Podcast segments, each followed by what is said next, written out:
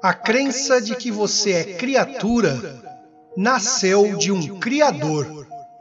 Diversos segmentos do ocultismo apontam que não somos criaturas, somos o próprio Criador. O pensamento espiritualista de que somos criaturas volta-nos para a religiosidade, os velhos padrões mentais que aprisionam o ser humano. Quando você obedece à lógica de que é uma criatura, você dá margem ao seu ego dizer que a culpa é de quem te criou, se desresponsabilizando pela sua situação atual e o mundo.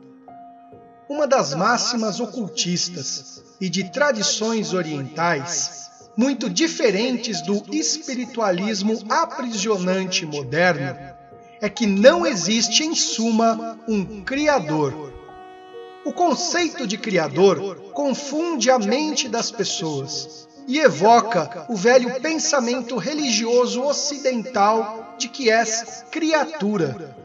Assim, para se libertar desta prisão mental, eleva a ti mesmo como Deus, pois nada o separa dele em última análise. E não o Deus bíblico o ocultismo trabalha com o pensamento de que você o é e a nada está submisso. Sendo Deus, você pode se redescobrir em múltiplas possibilidades, pois não há ao que obedecer. Uma vez que você saiba que tudo é causa e efeito, só fará o que for de acordo com a sua consciência. O conceito de criatura criador foi introduzido pelos Anunnakis da Suméria, por terem modificado geneticamente o ser humano naquela época, sabotando-o e o fazendo de sua criação, que é a base das religiões monoteístas até hoje. Ou seja, a crença de que você está evoluindo. Esse bordão não só no espiritual e no religioso, mas também no ocultismo, é bastante usado. A premissa usada de que estamos evoluindo parte da visão limitada que eles têm sobre a natureza da vida humana. Julgam-nos seres aqui encarnados na Terra de uma forma medíocre e de veras inferior a eles, que são os arcontes algozes responsáveis pelo nosso confinamento neste orbe.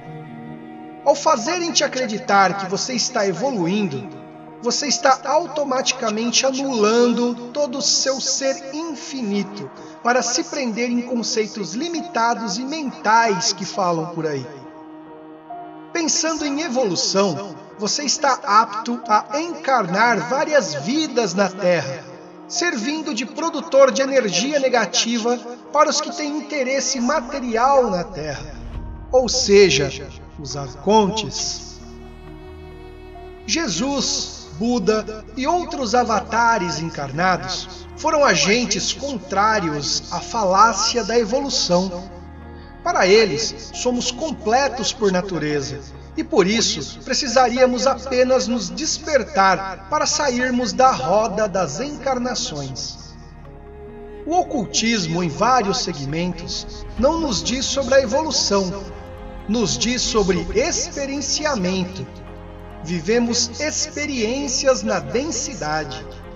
Não há um ideal, um ser divino, santo, bondoso, anjo incorruptível a ser atingido ou que virá nos salvar no momento derradeiro.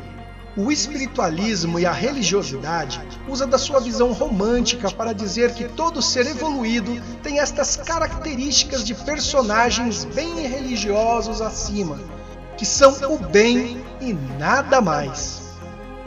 Essa visão cai novamente no erro da dualidade. Para uma melhor abordagem, o ocultismo prefere dizer sobre expansão ao invés de evolução. Cada informação, vida e interação que o seu complexo ser interage ganha mais experiência e assim se expande ainda mais. Sua consciência expandida pode se tornar uma consciência planetária, uma consciência estrelar. Isso mesmo! Você pode virar um sol com muitas outras consciências coletivas envolvidas. E isso não envolve bondade, santidade, evolução. Isso envolve vibração alta, complexidade e agregação de energia e experiências. Não envolve código moral que tanto prega. Não procure entender. Não coloque parâmetro. Não use a dualidade neste artigo. Apenas apreenda que a luz e o amor estejam convosco sempre. Eu sou o arauto dos intervenientes.